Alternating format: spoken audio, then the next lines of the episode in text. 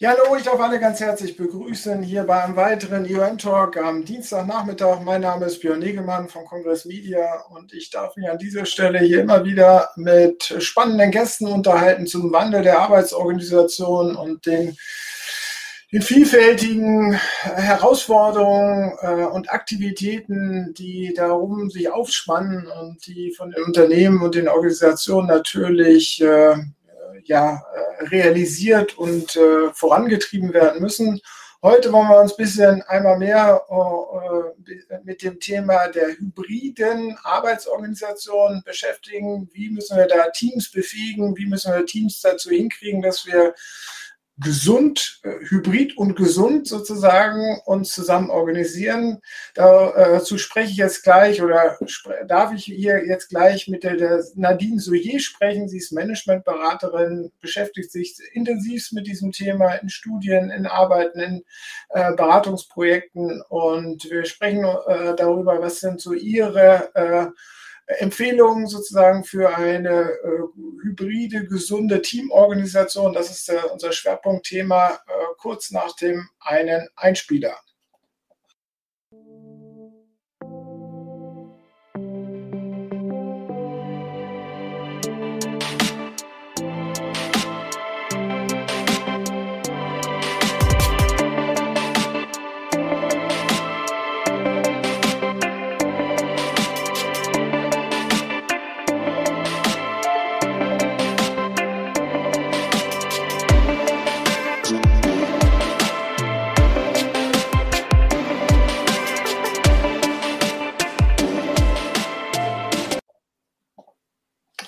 Ja, da sind wir.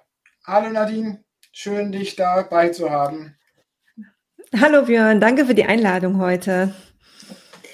Ja, ich habe zu danken, dass du die Zeit äh, für uns, für mich und für uns hier nimmst. Äh, du bist äh, Managementberaterin, beschäftigst dich intensiv mit dem Thema äh, neue Formen der Zusammenarbeit, neue Formen der Kollaboration und wie man Unternehmen und Führungskräfte befähigen muss, sozusagen auf diesem Weg, was sie dabei alles äh, ändern müssen und äh, ja, wie sie sich selber ändern müssen, und welchen neuen Ansatz sie haben müssen. Darüber wollen wir jetzt gleich ein bisschen reden.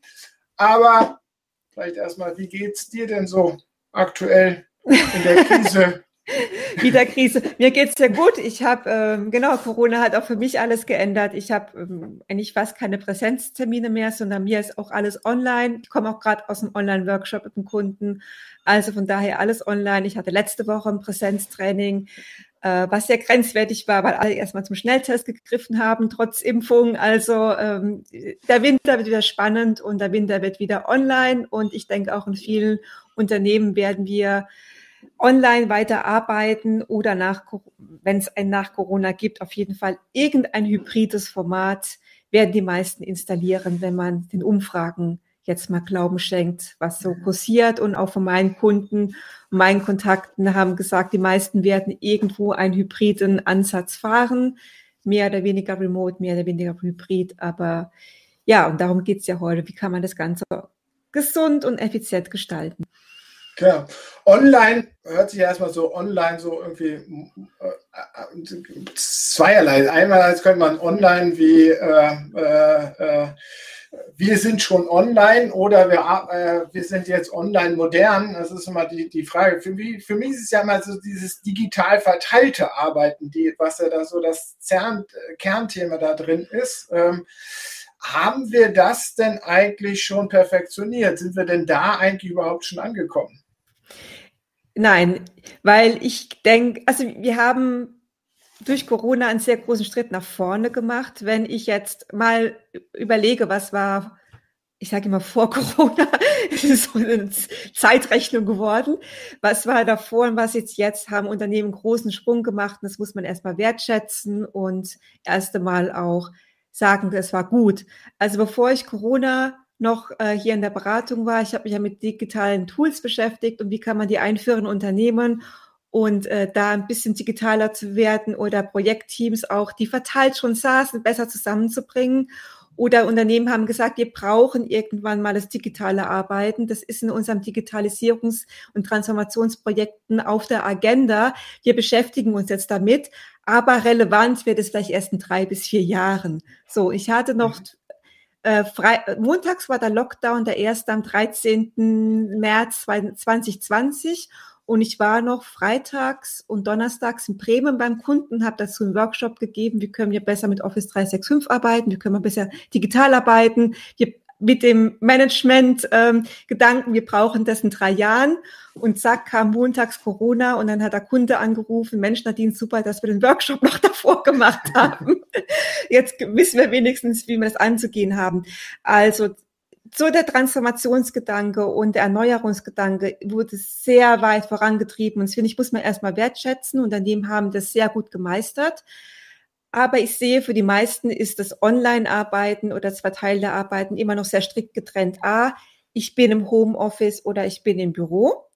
Ähm, nicht das Arbeiten von überall aus oder Büro. Also es ist immer noch sehr, Remote ist immer noch das Homeoffice, was es ja an sich nicht ist. Mhm. Und ähm, viele denken noch, wenn wir gute Online-Meetings hinkriegen, dann können wir sehr gut digital zusammenarbeiten, was es auch nicht ist. Es ist ein kleiner Teil. Und jetzt geht es darum zu sagen, okay, wie kann man das auf ein nächstes Level heben, dass das Ganze auch effizienter wird. Und vor allem, was ich gesehen habe, äh, dass äh, die Entlast, dass die Mitarbeiter und die alle im Team entlastet werden ähm, und nicht mehr überfordert sind, nicht mehr überlastet sind durch so eine neuartige ähm, Organisationsform und Arbeitsform, was wir doch auch gesehen hatten jetzt in den letzten Monaten. Burnout-Zunahme ja. und Überlastung, genau. Deswegen die gesunde Organisation. Ja, das hatten wir beim IOM Summit auch intensiv äh, diskutiert äh, mit, der, äh, mit dem Beitrag von der Elisabeth Marsch zu dem Stress, der dabei ja auch entsteht. Also allein durch äh, natürlich den, den, individuellen Stress, weil der Einzelne noch gar nicht befähigt ist, auch als Individuum gar nicht umgehen kann äh, in die Situation, neben dem, dass es eine private Situation. Nicht jeder hat ein ruhiges, abgeschiedenes Arbeitszimmer, in dem er arbeiten kann natürlich, plus dann natürlich diese organisatorischen Herausforderungen. Äh, da gibt es natürlich viel zu meistern. Äh, das heißt aber, du sagst trotzdem, wir sind schon auf einem guten Weg.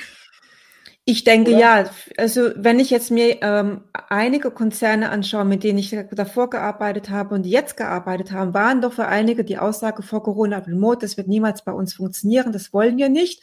Und da gibt es jetzt einige davon, ich nehme ich nehme jetzt keine Namen, um Gottes Willen, ich möchte keine Kundennamen nehmen oder Konzerne, die jetzt komplett remote sind und sagen, unsere Büros sind jetzt Hubs. Wir kommen zusammen für Socializing. Einige Büro ähm, ähm, oder Büroräumlichkeiten ähm, wurden sogar zu externen Coworking Spaces aufgebaut. Also da wurde sehr viel gemacht. Ja, ja. es ist nur die Frage, wie kriegt man das wirklich in eine effiziente Organisation hin? Wir haben ein Umdenken gestartet. Das war sehr, sehr gut. Wir gehen auch irgendwo nicht mehr zurück, was auch sehr gut ist. Also wir sind in dieser digitalen Transformationsprozess und dazu gehört nicht nur, dass man Prozesse digitalisiert in, dem, in den Geschäftsbereichen, sondern auch Arbeit digitalisiert. Das ist ein großer Bestandteil. Und es geht aber darüber hinaus, Tools einzusetzen oder Online-Meetings zu machen, sondern sich zu überdenken, was ist der Unterschied zwischen einer äh, Offline-Organisation im Büro und einer Remote- oder hybriden Organisation, also einer Online-Organisation. Und das ist anders zu gestalten als in einer Bürowelt. Und ah. dieses Umdenken, das haben viele noch nicht so wirklich kapiert. Da müssen wir noch ran, äh, müssen wir auch gleich noch weiter diskutieren, aber trotzdem nochmal. Also aus dem, was du jetzt gesagt hast, aus deinem Gefühl her findest du, die Unternehmen sind auf dem Weg und sie es gibt auch wenig Bestrebungen, dass man wieder zurück zum alten Normal will. Ich, Weil das war ja zwischendurch immer mhm. wieder so eine Diskussion. Kommt es nicht, wenn, das, wenn sich dann erst, wenn es erst möglich wird, und es war ja jetzt ein paar Monate durchaus ja ein bisschen mehr möglich als zuvor, dass dann alle versuchen wieder, okay, wir, wir müssen alle wieder ins Büro kommen. Es gibt mhm. ja auch in die verschiedensten Diskussionen immer wieder dazu von irgendwelchen CEOs und Chefs, die, die die das behaupten. Aber du sagst, eigentlich die Mehrheit will das. Also sucht einen anderen Weg, einen neuen Weg. Ja, ich denke auch, wir hat vermehrt Verstimmen gehabt, wir wollen alle zurück. Äh, es war dann auch eine Pandemiemüdigkeit im Homeoffice. Da war so die Stimmung, wir wollen alle zurück. Und wenn man jetzt aber spricht, es ist, ja, es gehen einige komplett zurück, aber ähm, die, die Menschen haben kapiert, ähm, es ist doch sehr angenehm, die andere Arbeitsformen wollen auch nicht mehr zurück. Ja, ich denke, durch diese Pandemiemüdigkeit vor dem Sommer, die wir vor dem Sommer extrem hatten, wo jeder wirklich ausgebrannt war durch die Pandemie ähm, und dem langen Homeoffice ähm, und dem langen Remote-Arbeiten, ähm, wollten alle wieder zurück. Aber wenn wir jetzt immer nachdenken ich habe jetzt viele gesprochen, die gehen ins Büro und sagen, oh nee, eigentlich will ich ja wieder meine, meine Flexibilität haben, meine Selbstbestimmung ähm, ist doch sehr angenehm, wenn ich bestimmen kann und bisschen ja, Privat und Arbeit vermischen kann, dann kann ich mich auch privat besser organisieren und wollen auch nicht mehr zurück. Ich denke, es werden Unternehmen, die zwingen, einige Unternehmen werden dabei sein, die Mitarbeiter zu zwingen, zurückzugehen, aber der Großteil hat erkannt, wir können das nicht mehr 100 Prozent machen werden in einer Art Hybrid-Format sich wiederfinden und auch den Mitarbeitern, glaube ich, eher freistellen, wollt ihr Remote, wollt ihr Hybrid und wie können wir das organisieren auf unser Team, auf unser Prozess, wie viel Remote, wann Remote, wie viel Hybrid, wann Hybrid, wann Büro und das ist immer, da gibt es auch kein Patentrezept, weil da ist auch jeder Geschäftsprozess und jedes Projekt auch anders, ja. Jetzt lassen wir ganz außen vor diese, äh, die vielen äh, Arbeitnehmer, die eigentlich gar nicht remote eventuell arbeiten können. Das muss man ja auch noch äh, immer sehen. Und manchmal muss es ja da auch eine gewisse äh, äh, Gerechtigkeit geben. Ja, hier gibt es einen äh, Kommentar, dass äh, deine Kamera immer mal wieder ein bisschen verschwommen ist. Also sie korrigiert sich dann immer wieder. Genau. Äh, also ich sehe mich jetzt klar im Stream, ich weiß es nicht. Ähm. Genau. Nee, sie ist immer mal wieder zwischendurch unscharf. Das war gar nicht äh, den kompletten. Aber äh, gehen wir mal drüber hinweg. So. Äh, viel, trotzdem vielen Dank für den Hinweis natürlich da draußen. Ähm, also, du hast vorhin aber angeführt, es ist noch einiges auf diesem Weg dorthin zu tun. Und das ist ja auch unser Thema heute. Wie kriegen, kommen wir zu einer gesunden hybriden Organisation? Also erstmal den, das, die, die Begrifflichkeit gesund hybride Teamorganisation, die habe ich bei dir aufgegriffen. Ähm, was verstehst du unter einer gesunden hybriden Teamorganisation? Was gehört dazu? Oder was ist, was macht das gesund aus? Also ist das der Stressfaktor nur oder worauf kommt es an? Sowohl der Stressfaktor erste Mal, dass ich, dass ich so meine Organisation plane und habe, also ich arbeite, ich spreche jetzt von der Arbeitsorganisation, jetzt nicht von Organisationsstrukturen, das muss man auch unterscheiden. Ich spreche jetzt von der digitalen Arbeitsorganisation, dass die so gestaltet wird, dass wenig Überlastung ähm, erfolgt und dass die auch so gestaltet wird, dass sie auch effizient ist. Also einmal gesund in den Prozessen, aber auch so gestaltet, dass der Mensch hinter dem Bildschirm auch gesund bleibt. Und äh, für mich ist das, wir sprechen ja von einem synchronen Arbeiten und einem asynchronen Arbeiten, für die, die jetzt weniger mit den Begriffen äh, konform sind. Synchrones Arbeiten oder synchrone Kommunikation ist genau das, was wir gerade machen. Wir kommen hier Echtzeit zusammen und ähm, diskutieren über ein Thema. Auch ein Online-Meeting ist ein synchrones Format und das asynchrone Arbeiten ist, wenn ich äh, für mich nach dem eigenen Zeitplan, nach meinem eigenen Rhythmus arbeite und sehr produktive Fokuszeiten habe. Und wenn man jetzt die Organisation Hybrid Remote und äh, Büro ähm, vergleicht. Das Büro, das ist komplett synchron. Das heißt, wir sind jetzt mal von 9 bis 17 Uhr alles synchron in einem Raum oder verteilten Räumlichkeiten in einem Gebäude zusammen. Und das digitale Arbeiten hat es plötzlich noch andere Fragestellungen, nicht nur nach dem Ort, sondern auch nach der Zeit. Ja, also ich bin jetzt, äh, ich habe einen hohen asynchronen Anteil oder einen höheren asynchronen Anteil, weil ich ja nicht mehr automatisch synchron miteinander zusammen bin um mich mit anderen synchron synchronisieren, muss ich mich einwählen in Online-Meetings oder die Webcam anmachen. Und das ist genau der Faktor, den die Menschen überlastet. Also für mich ist eine gesunde hybride Arbeitsorganisation eine sehr gute Balance zwischen asynchronen Arbeiten und synchronen Arbeiten. Und da gibt es ganz einige Elemente, die man dann berücksichtigen soll, wie viel von welchen man denn wirklich in seinem Prozess, in seinem Team installiert. Also ich denke, ähm, viele Führungskräfte sagen dann, okay, wir sind jetzt online, aber ich verlange von meinen Mitarbeitern von 9 bis 17 Uhr in Teams, in Slack oder was auch immer ich an Tools habe, online zu sein, verfügbar zu sein. Es wird auch kontrolliert, indem man gechattet wird. und das kann der Mensch nicht leisten. Also diese Online-Arbeit 100% synchron, das ist zwar eine hohe Frequenz zwischen allen Teammitgliedern, aber ich kann das online nicht leisten, weil psychologisch ist der Mensch dadurch komplett überlastet und es geht uns auch die Flexibilität verloren. Ich muss ja, es bringt ja nichts, dann kann ich auch ins Büro fahren. Wenn ich neun, wenn ich acht oder neun Stunden vorm Rechner sitzen muss, dann bringt es mir keine Vorteile mehr, was mir das Online-Arbeiten ja bringt. Zwar mehr Fokuszeit, mehr Flexibilität. Genauso wenig sagen, wird funktionieren, wenn ich sage, macht mal alles 100% asynchron ähm, und ähm, ja, und dann kommen wir irgendwann mal zusammen und sprechen das. Das geht auch nicht, weil dann haben wir das Thema Isolation, ähm, kein Wissensaustausch mehr, Kreativität geht verloren, Ideen zusammenarbeiten geht verloren. Also es gibt ganz viele Berater da draußen, die sagen, oh, wir müssen alles asynchron machen und keine Meetings mehr und etc. 100% asynchron. Das geht auch nicht. Da wird der Mensch auch krank, weil er den Austausch mit anderen Menschen braucht und auch mit den Kollegen. Und für, deswegen ist für mich eine gesunde Teamorganisation eine gute Balance zwischen beiden Arbeitsformen zu finden. Äh, wie ist das mit den, äh, also das wahrscheinlich auch in deine Balance äh, fällt das rein, aber wie organisiert man das dann, muss man, muss ich glaube ich dann konkret fragen. Äh, mhm. Auch jene Arbeit, wo es um Abstimmung geht. Also es muss ja nicht in einem synchronen Meeting sein, wo man sich die Arbeitsergebnisse bringt, sondern vielleicht muss der eine da nochmal äh, irgendwas ergänzen. Also äh, Prozessarbeit, die auf mehreren verschiedensten äh, Beinen steht sozusagen oder in vers äh, die verschiedenste Köpfe und Inputs braucht, die dann zusammengeführt werden müssen. Wie, wie sollte das organisiert werden? Ich meine, natürlich im Dokument könnte man jetzt kollaborativ dran arbeiten und da kann jeder zu seiner Zeit dran arbeiten, aber manchmal ist es ja dann doch irgendwie äh, so seriell zu sehen, dass einer mhm. einen gewissen Input verarbeiten muss von jemand, der davor ist. Und dann muss man doch sehr stark in irgendein, äh, in eine stringente Abfolge nachher reinkommen, oder nicht?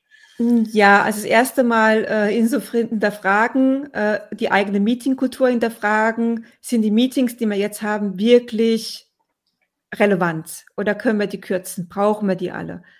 Oder können wir nicht Abstimmung ähm, asynchron auch erfolgen? Also ich denke, ein Online-Meeting oder ein Meeting braucht man wirklich, um Resultate, Ergebnisse miteinander abzustimmen und auch kreativ zu arbeiten.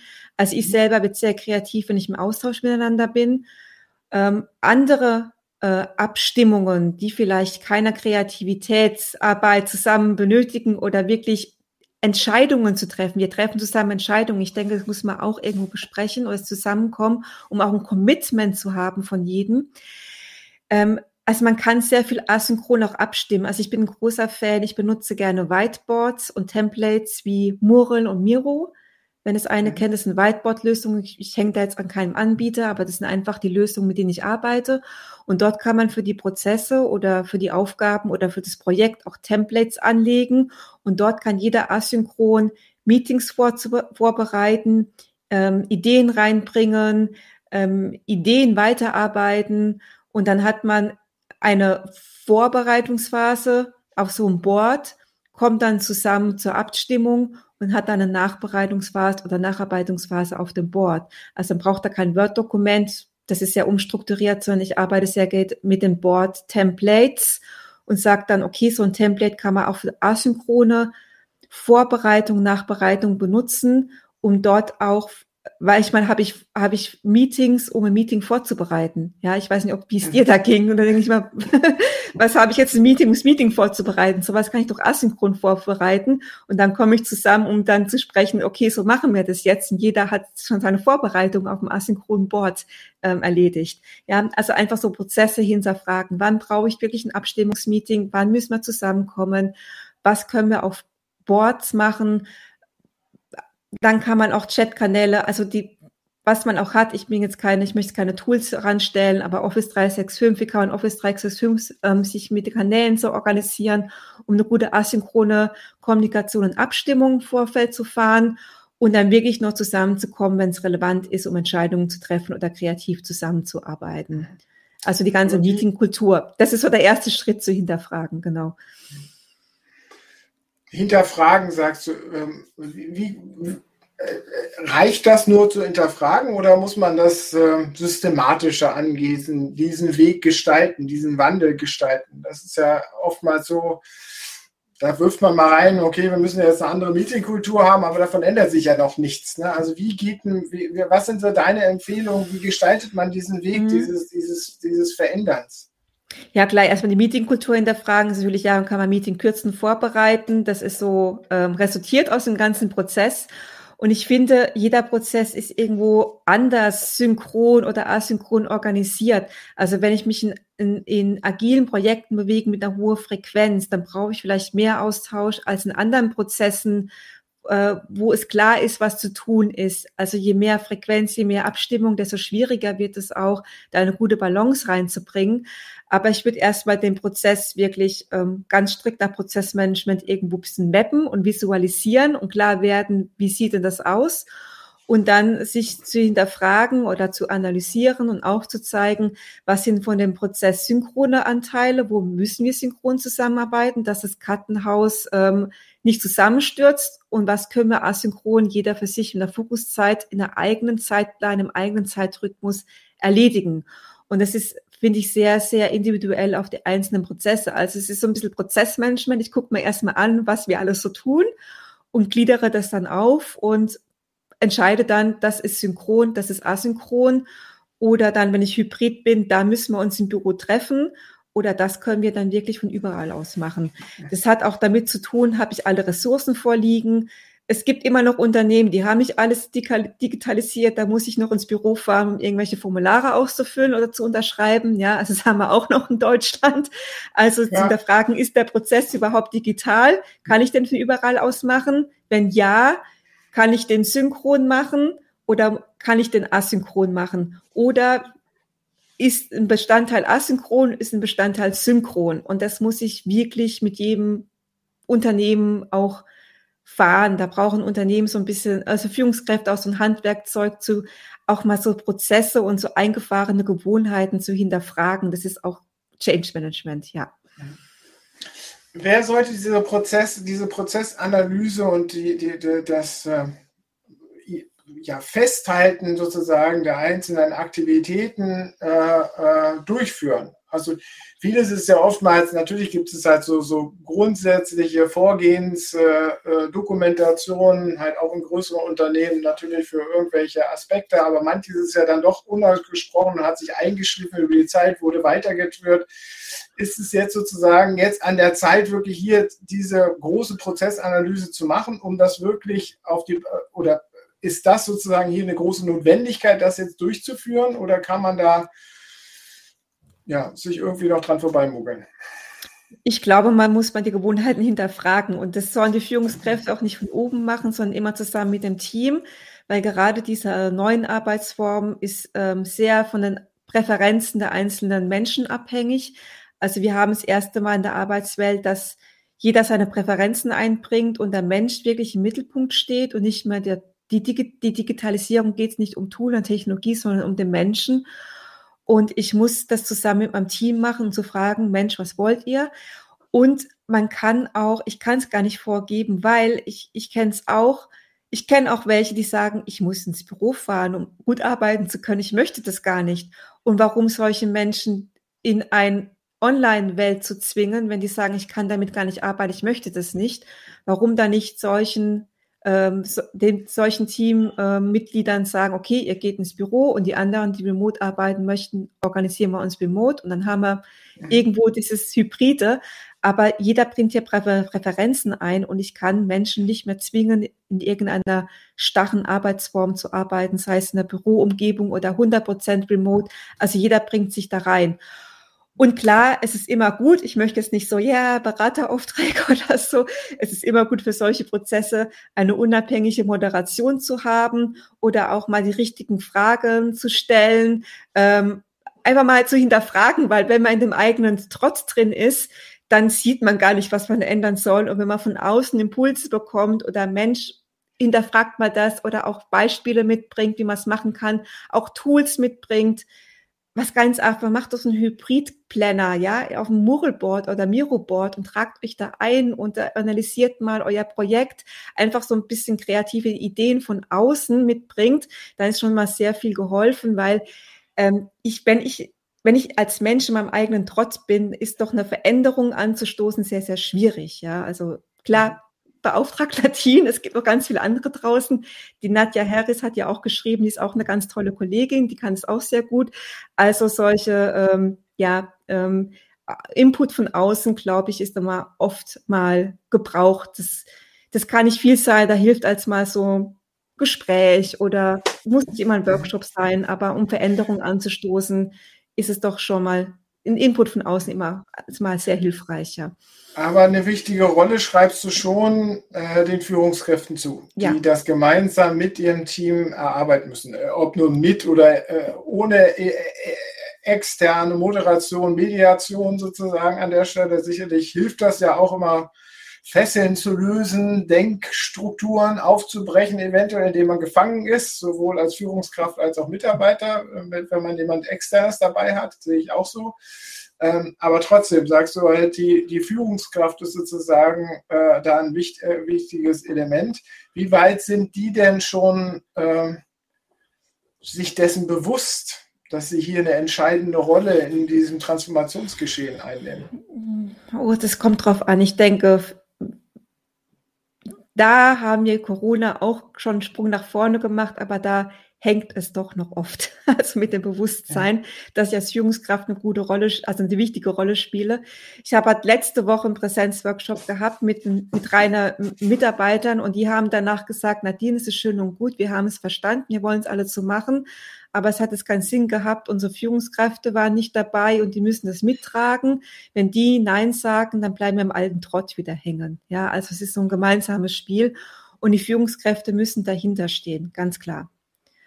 Ganz klar. Also es ist auch eine Digital Fitness für Führungskräfte. Dazu gehört nicht da, dazu, dass ich mich in Social Media bewege oder die Tools richtig einführe, nutze. Digital Fitness ist für mich auch, dass ich eine Bewusstsein habe, wie ich solche neue Arbeitsweisen aus einer digitale Transformation in der Arbeitswelt auch gestalte und welche Rolle ich da einnehme. Das ist auch, ähm, gehört auch zur Digital Fitness einer Führungskraft. Nicht nur den, den, den, äh, Zoom bewe sich Zoom bedienen oder Teams bedienen zu können und da fit sein und das Online-Meeting zu moderieren und das Online-Meeting anzustoßen, sondern die man muss jetzt keine, muss jetzt kein Muralboard jetzt bauen, ein Mirobot bauen können, um Gottes Willen, aber die Bewusstseinsschaffung, dass ich da, welche Rolle ich einnehme und was meine Aufgaben sind, auch was meine neuen Aufgaben sind in so einer Organisation, da fehlt es doch noch sehr an dem Bewusstsein, ja. Welche Empfehlungen hast du da sozusagen, das aufzubrechen? Und also sowohl in den Köpfen der Führungskräfte als auch dann in der Gesamt Organisation. Wo, wo, setzt man da an? Ich meine, das sind jetzt ganz viele Forderungen, die, die du ja jetzt hier mit aufgeführt hast, die zu tun sind, die zu leisten sind. Aber irgendwo muss man ja anfangen. Gibt es da irgendwo äh, einen, guten Anfang oder, oder auch einen schlechten Anfang? Ja, das Problem fängt mit dem Change an. Ja, also ähm, ja, erstmal klar, wenn ich mich nicht verändern will, ist es ganz schwierig, dass ich den Change jetzt äh, hier anleite. Wenn ich auf dem Zero-Level bin, auf dem Level 0 ist es schwierig. Wenn ich, aber ich denke ich mal, wenn ich jetzt nicht vom Kopf gestoßen bin, habe ich mitbekommen, dass ich irgendwas verändern muss, ja, oder dass ich anpassen muss. Und das erste wäre vielleicht mal zu hinterfragen, okay, was habt ihr bis jetzt gemacht? Was ist jetzt so eure Situation? Was habt ihr installiert? Online-Meetings? Ähm, welche Tools habt ihr? Wie arbeitet ihr zusammen? Habt ihr immer noch einen großen E-Mail-Verkehr? Ähm, also so ein bisschen Painpoints abfragen an, anhand von Fragen, Reflexionsfragen. Das Wichtigste ist, ins Reflektieren zu kommen und dann zu sagen, hey Mensch, ja, da müssen wir noch was tun. Und dann peu à peu die Dinge angehen, auch nicht von heute auf morgen, sondern erstmal sagen, Mensch, unsere Online-Meetings sind immer noch schlecht, da eine Verbesserung reinbringen. Wir sind alle noch überlastet dann die Organisation, die Arbeitsorganisation zu hinterfragen. Wir fühlen uns alle isoliert, die Teamorganisation, also die informelle Kommunikation zu hinterfragen, also so ein bisschen in Kategorien zu denken, Reflexionsfragen stellen, Reflexionsfragen reinbringen, ähm, dann und dort dann kleine Hilfestellungen erstmal anbieten, kleine Tools einbieten, wie man das verbessern kann. Ja. Mhm. Du hattest Also der Ausgangspunkt für unser Gespräch war ja auch ein, ein Post auf LinkedIn, äh, den du da äh, Anfang, Mitte, Anfang Oktober mal publiziert hast. Ich weiß gar nicht mehr wann ganz genau. Ich hatte mir nur notiert, so die äh, paar Punkte hier notiert, die du damals angeführt hast. Mhm. Einige davon haben wir hier auch schon alle gesprochen, sozusagen, dass wir dieses Verhältnis zwischen Asynchron und Synchron schaffen müssen, sozusagen klare Zuständigkeiten. Dann hättest du aber noch einen Punkt angeführt, den wir jetzt noch gar nicht angeführt haben, Team-Guidelines für hybrides Arbeiten. Dass das genau. ganz wichtig ist. Ja, was, ähm, was, siehst du darin? genau. Das ist so ein bisschen ambivalent, weil ich bin der Überzeugung, dass flexibles Arbeiten äh, fast mehr Regeln braucht als unflexibles Arbeiten. Also ich muss mir irgendwo eine Erwartungshaltung im Team auch schaffen, jeder geht an die Sache anders ran, jeder hat eine andere Vorstellung, äh, jeder benutzt ähm, Tools anders. Also gerade wenn man äh, jetzt mal, bleiben wir mal bei Office 365, ich, äh, ich führe das jetzt ja, ich kenne mich aus, aber ich verkaufe jetzt keine Lizenzen. Ich sehe es nur als Beispiel, was ich immer sehe. Office 365 bietet einen ganzen Blumenstrauß, wie ich das nutzen kann, aber es gibt keine Vorgaben, wie ich es nutze und es gibt unendliche Möglichkeiten, ähm, zum Ziel zu kommen, wie ich dieses Suite nutze. Und jeder hat andere Erwartungshaltungen. Und wenn ich da keine Team-Guidelines einführe, wie ich jetzt Tools für was nutze, wie ich wann zusammenkomme, wie ich Entscheidungen treffe, wie ich welche Informationen austausche, wie wir zum Wissensaustausch zusammenkommen, äh, wann Hybrid, wann Remote, also alles mal abfragen und wirklich festhalten in einem Team Agreement, ähm, dann habe ich so schnell ja äh, eine Suppe, in der jeder irgendwo find, sich findet, aber keine einheitliche, ja, einheitliche Vorgehensweisen. Und das Team Agreement ist ganz wichtig, um auch ein Commitment zu haben. Wenn man sich mit dem Team zusammensetzt und sagt, okay, so arbeiten wir in Zukunft oder so haben wir jetzt gearbeitet, so arbeiten wir in Zukunft. Und wirklich kann man ins Detail gehen. Das sind unsere Chatkanäle, die sind so und so nach thematisch strukturiert. Dort, ähm, dort ähm, halten wir unsere Aufgaben transparent, dass jeder weiß, ähm, transparent, wer an was gerade arbeitet, gerade diese nachgelagerten, vorgelagerten Prozesse, was du angesprochen hast. Klarheit zu schaffen, wo teilt man Dokumente. Es gibt unheimlich viele Möglichkeiten, Dokumente zu teilen. Man kann es per E-Mail hin und her schicken, was schlecht ist, oder man kann äh, die Cloud nutzen. Man sollte alles hinkommen, die Cloud zu nutzen. Es wird immer noch per E-Mail alles hin und her geschickt, wenn man ein Unternehmen schaut sich klar zu machen, wann hat man, äh, wann hat man wirklich Meetings, für was sind Meetings notwendig, wann kommen wir informell zusammen, also welche Methoden nutzen wir, um diesen Team Spirit auch zu erhalten, haben wir auch noch nicht drüber gesprochen. Ja, also einfach mal alles aufzulisten, was man braucht, fürs Online zu arbeiten, um im Team mhm. zusammen zu verabschieden und so kleine Guidelines aufzustellen, ja, dass man. Das ist ja aber schon wieder ein ganz schön, schon äh, strenges Regelwerk, was du da sagst, was es braucht. Äh, wenn ich mir diese ganzen New Work-Diskussionen, die wir immer hatten, äh, äh, reflektiere, da ging es ja darum, wir müssen ja eigentlich mehr anerkennen, dass der Mensch sozusagen schon weiß, was gut ist und wie er vernünftig arbeitet und wir müssen eben den Freiraum für selbstbestimmtes Arbeiten geben und daraus wird sich das schon ergeben. Widerspricht das jetzt dem oder also ich bin auch dafür, dass der Mensch selbstbestimmt entscheiden muss, ein Gehirn hat und weiß, wie er arbeiten muss. Aber A, ich bewege mich in einem Teamkontext. Wenn ich zehn Menschen habe im Team und zehn Menschen arbeiten, äh, haben verschiedene Erwartungen, wie man arbeitet, komme ich nicht zusammen. Ich kann weder produktiv sein noch ein Ergebnis erreichen. Also ähm, muss ich schon drüber sprechen, dass wir zusammenkommen. Ich für mich weiß ich, wenn ich Fokus, wenn ich eine Arbeit mache, eine Aufgabe, dann muss mir niemand sagen, was ich zu tun habe. Dann sage ich nur, Selbstorganisation gibt mir alle Ressourcen, Informationen, Dinge, die ich brauche, um meine Arbeit zu erledigen. Ich mache das asynchron und das Ergebnis zählt. Ja, also was mhm. wir auch noch ansprechen müssen, ist Online-Arbeit. Büro ist 9 15, bis 15 Uhr oder 17 Uhr. Kleid- oder Kernarbeitszeiten, ich steche ein, ich steche aus. Das haben wir nicht mehr. Also online geht es nicht, dass ich meine Mitarbeiter ähm, zwinge, morgens irgendwo digital einzustechen und auszustechen und dass ich die Zeit messe und wenn jemand produktiv im Chat online war, ist er dann noch produktiv gewesen. Ich bin auch nicht acht Stunden produktiv im Büro. Also Online-Arbeit geht dahingehend, dass das Ergebnis zählt und nicht die Anwesenheit. Und dass das Ergebnis zählt, kann ich auch selbst organisierter arbeiten im Team. Damit ich selbst organisiert arbeiten kann, brauche ich alle Ressourcen Informationen, damit ich das tun kann. Aber das ist meine persönliche Ebene. Wenn ich auf die Teamebene gehe, befinde ich mich immer im Austausch mit Menschen und dazu brauche ich schon, dass ich einige Guidelines oder Team Agreements aufstelle, wie wir die Tools nutzen, ähm, wie, wir die welche, wie wir die Dokumente hochladen, auf welchem Platz, wie wir uns strukturieren, welche Meetings wir installieren. Also das Team Agreement ist auf die Arbeitsorganisation auf Teamebene gedacht. Meine eigene Organisation ist Selbstorganisation. Das ist das Ergebnis und da bin ich auch freihaltend und freidenkend, ja. Da muss ich keine Vorgaben haben. Ich muss genau nach X-Schema arbeiten. Ich meine das Team Agreement wirklich auf die Arbeitsorganisation bezogen. Du hast jetzt Produktivität angeführt als äh, wichtiges Zieldimension, die wir dadurch erwirken wollen. Aber es geht, da kenne ich dich zu gut, es geht ja mehr als nicht nur um die äh, Unternehmensziele, sondern ja auch dann wieder zu diesem Gesundheitsaspekt, dass wir natürlich diese Überlastung des Einzelnen nicht haben und diese Stresssituation natürlich eindämmen können, dadurch, dass wir klare Regeln haben, oder?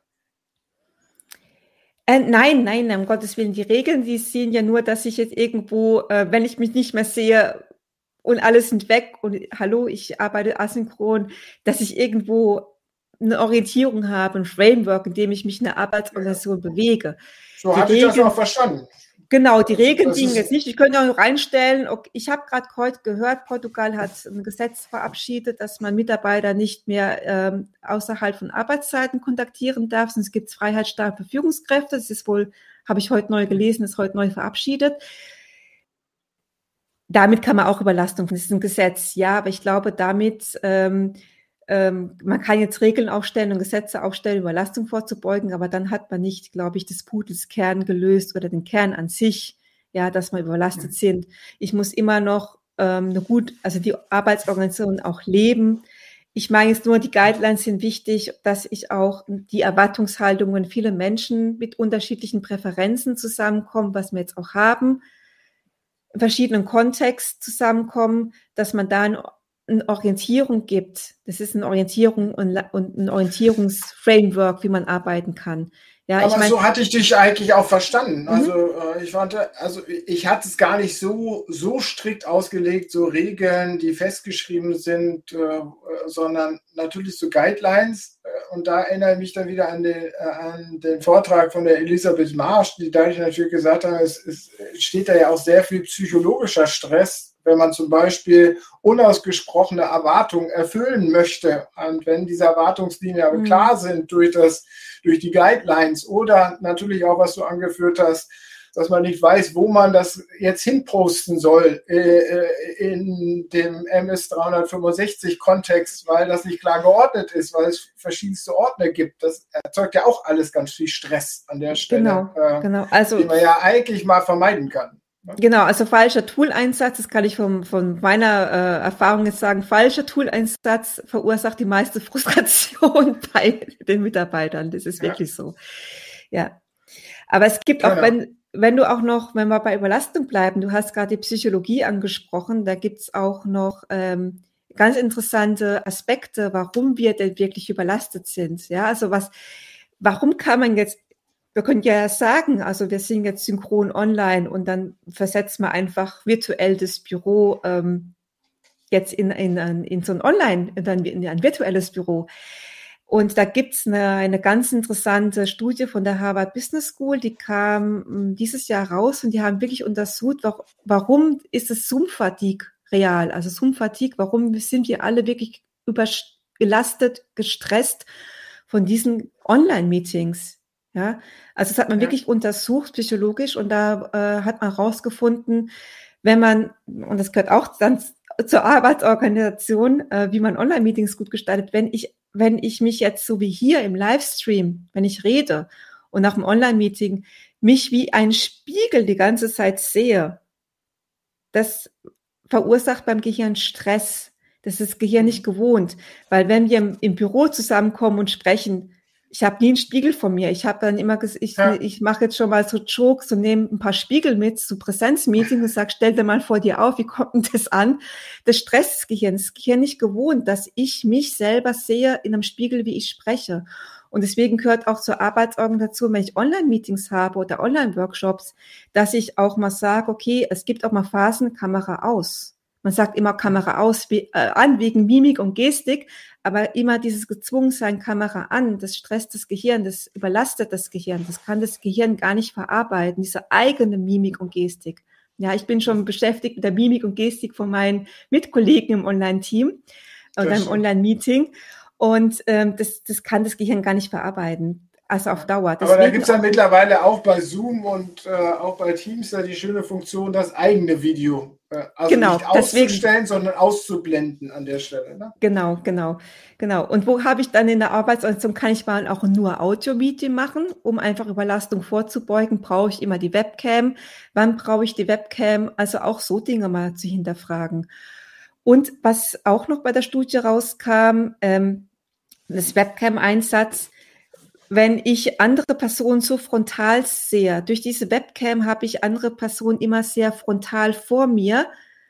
Und wenn ich in, in einem Meetingraum bin, Präsenz, sind die weiter weg.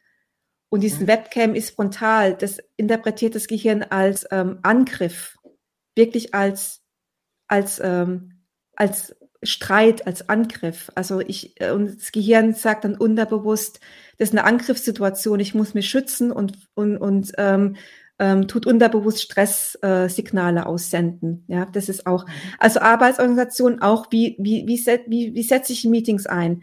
Kann ich denn Überlastung vorbeugen, wenn ich mal so Webcams ausschalte oder das eigene Video verstecke? Oder mache ich die Webcam nur an, wenn ich sprechen muss im Meeting? Wann brauche ich die Mimik und Gestik? Und warum nicht einfach mal wieder zum Handy greifen, zum Telefon? Dann kann ich auch mal mich bewegen. Und durch die Online-Meetings ist ja auch durch die Arbeitsorganisation, wenn ich viele Meetings habe, bin ich immer wieder an einem Platz gefesselt. Also ich bin im Büro laufe ich rum und durch viele Online-Meetings bin ich gefesselt an einen Platz und das stresst auch, das überlastet die Menschen, das überlastet den Körper, ja. Also auch so Medieneinsatz in der Arbeitsorganisation hinterfragen, das Unüberlastung vorzubeugen. Super. Wir sehen, da ist noch vieles zu tun und auch vieles mhm. zu Kleinigkeiten, die eigentlich zu regeln sind oder zumindest mal zu diskutieren sind und zu, äh, zu, zu, reflektieren sind an dieser Stelle, um das ganze Zusammenspiel halt hier äh, zu verbessern. Nadine, wir sind schon am Ende, es ist schon wieder 17.15 Uhr, drei, dreiviertel Stunde schon wieder rum. Es war toll mit dir, äh, viele spannende äh, große und kleine Dinge, die du erzählt hast. Äh, ich glaube, da steckte ganz viel drin. Vielen Dank für deine Zeit. Vielen Dank auch für die Zuhörer und Zuschauerinnen, äh, die dabei waren äh, und auch jene, die das nachschauen im Nachgang in unserer Mediathek oder auf YouTube. Schön, dass ihr dabei wart. Nächste Woche haben wir einen weiteren IOM-Talk am Dienstagnachmittag. Freut, würde mich freuen, wenn ihr wieder dabei seid. Und Nadine, wir müssen das Gespräch sicherlich nochmal fortsetzen oder du bist dann bestimmt mal wieder mhm. bei einer unserer Diskussionsrunden Gerne. dabei mit deinem Input. Vielen Dank. Du bleibst kurz drin, aber wir verabschieden uns äh, jetzt aus dem Stream. Tschüss. Tschüss.